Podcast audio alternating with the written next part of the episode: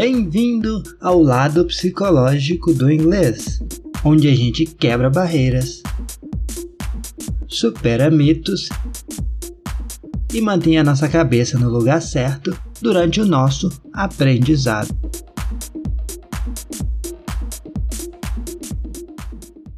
Olá, meus amigos, tudo bom com vocês? Alessandro aqui. Hoje é dia 20 de 12 de 2020, domingão. Oh, coisa boa, hein?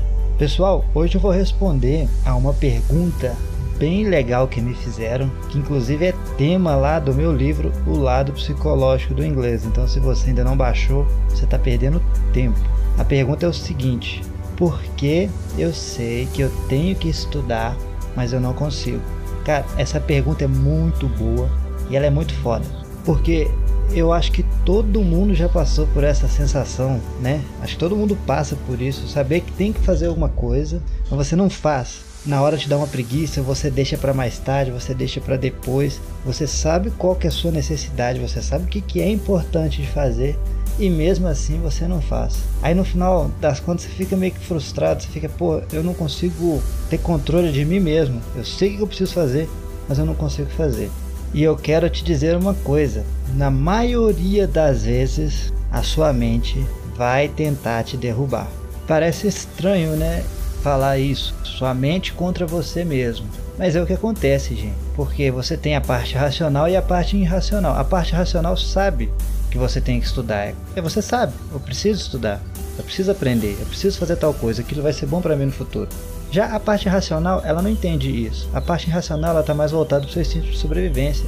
É aquele reflexo que você tem do nada numa situação, é aquele que pode chamar de sexto sentido, quando você nota que alguma coisa está estranha. Tudo isso faz parte da, da parte irracional.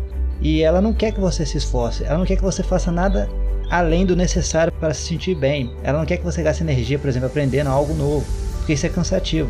Entenda uma coisa, gente: toda vez que a gente vai aprender algo novo, que não esteja envolvido nenhuma recompensa de prazer para o cérebro, que não seja algo prazeroso para a gente, sua mente tenta te derrubar, porque ela não entende para que, que você vai perder tempo, energia com uma coisa que não te gera nenhum sentimento ali de, de recompensa. Eu falo isso no meu livro, até dou este exemplo lá. É, você está acostumado a chegar no serviço e usar o mesmo software todo dia para fazer o seu trabalho. Um belo dia você chega lá e o software está todo modificado. Pode ser que ele melhorou horrores, ficou até mais fácil de usar, mas a princípio, a princípio, há grandes chances de você odiar essa mudança. Há grande chance de falar, puta que, que merda que ficou esse negócio, nossa, que chato, nossa, agora esse negócio tá aqui. Antigamente eu clicava ali, agora não tem mais isso, não sei o que. Por quê? Você tinha treinado o seu cérebro, você já tinha acostumado ele a fazer uma coisa de um jeito e de repente está tudo novo, tudo diferente. Aí agora você tem que começar do zero de novo a ensinar o seu cérebro. Olha, para fazer isso agora você tem que vir aqui, para fazer isso agora você tem que vir ali. Tudo isso é cansativo. É um processo teoricamente chato. O seu cérebro não quer isso, o seu cérebro não quer gastar tempo ou energia com isso. Então, quando você começa a aprender inglês, quando você começa a aprender um novo idioma, você está ensinando o seu cérebro, você está acrescentando coisas para ele ali. Então a tendência é que ele tente te desanimar, a tendência é que ele te dê aquela sensação de preguiça, entendeu? Ele fala, poxa, não perde tempo com isso. Ele quer que você faça coisas que te geram uma sensação de prazer, uma recompensa, alguma coisa do tipo. Por isso que muitas vezes, em vez de você estudar, você abre um vídeo, você se distrai, você vai ver uma música, você vai fazer uma pesquisa mais estúpida possível no Google, uma coisa que não vai te ajudar em nada, mas naquele momento é o que o seu cérebro consegue te fazer para te distrair, para te tirar daquele foco de estudar ou de aprender, ou seja lá o que você for fazer, que para o seu lado irracional é uma coisa boba, desnecessária, cansativa, chata e não faz sentido. Então estudar é uma batalha diária entre a sua parte racional e sua parte irracional. Porque, gente, convenhamos, quando a gente sabe que tem que fazer uma coisa e abre um vídeo besta no YouTube ou no Instagram, a gente sabe que a gente não está sendo nem um pouco racional ali, né? A gente sabe, mas aí vem a sensação de recompensa, de prazer momentâneo e no futuro a gente vai ficar muito puto de não ter estudado, de fazer o que a gente sabe que tinha que ter feito, mas naquele momento ali a gente se sente bem por alguns segundos, alguns minutos. Aí às vezes você pode se perguntar, Alessandro, como é que você sabe dessas coisas? Você é psicólogo por acaso? eu vou te falar, não, porra, eu não sou psicólogo, eu sou um ser humano, passo por essas sensações, essas mesmas coisas todos os dias, isso acontece comigo também toda hora.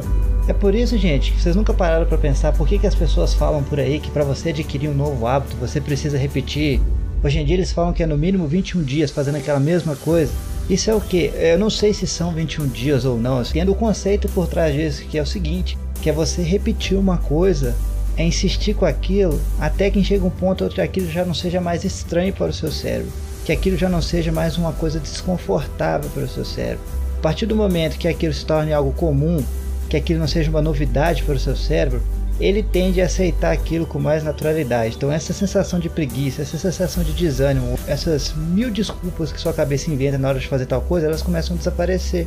Então, para você estudar inglês com eficiência, você tem que insistir todo dia, criar um hábito de fazer a mesma coisa, estudar no mesmo horário, insistir mesmo que você não goste de tal coisa, você não goste de, de tal matéria, você tem que insistir, porque vai chegar uma hora que aquilo vai ficar mais natural para o seu cérebro. A partir do momento que ele aceitar aquilo, tende a ser mais fácil estudar, tende a ser mais fácil aprender. E essa sensação de saber que tem que estudar, mas não conseguir estudar, ela começa a desaparecer. Você simplesmente começa a estudar todos os dias e você se torna muito mais eficiente. Então, você tem que conseguir quebrar essa barreira.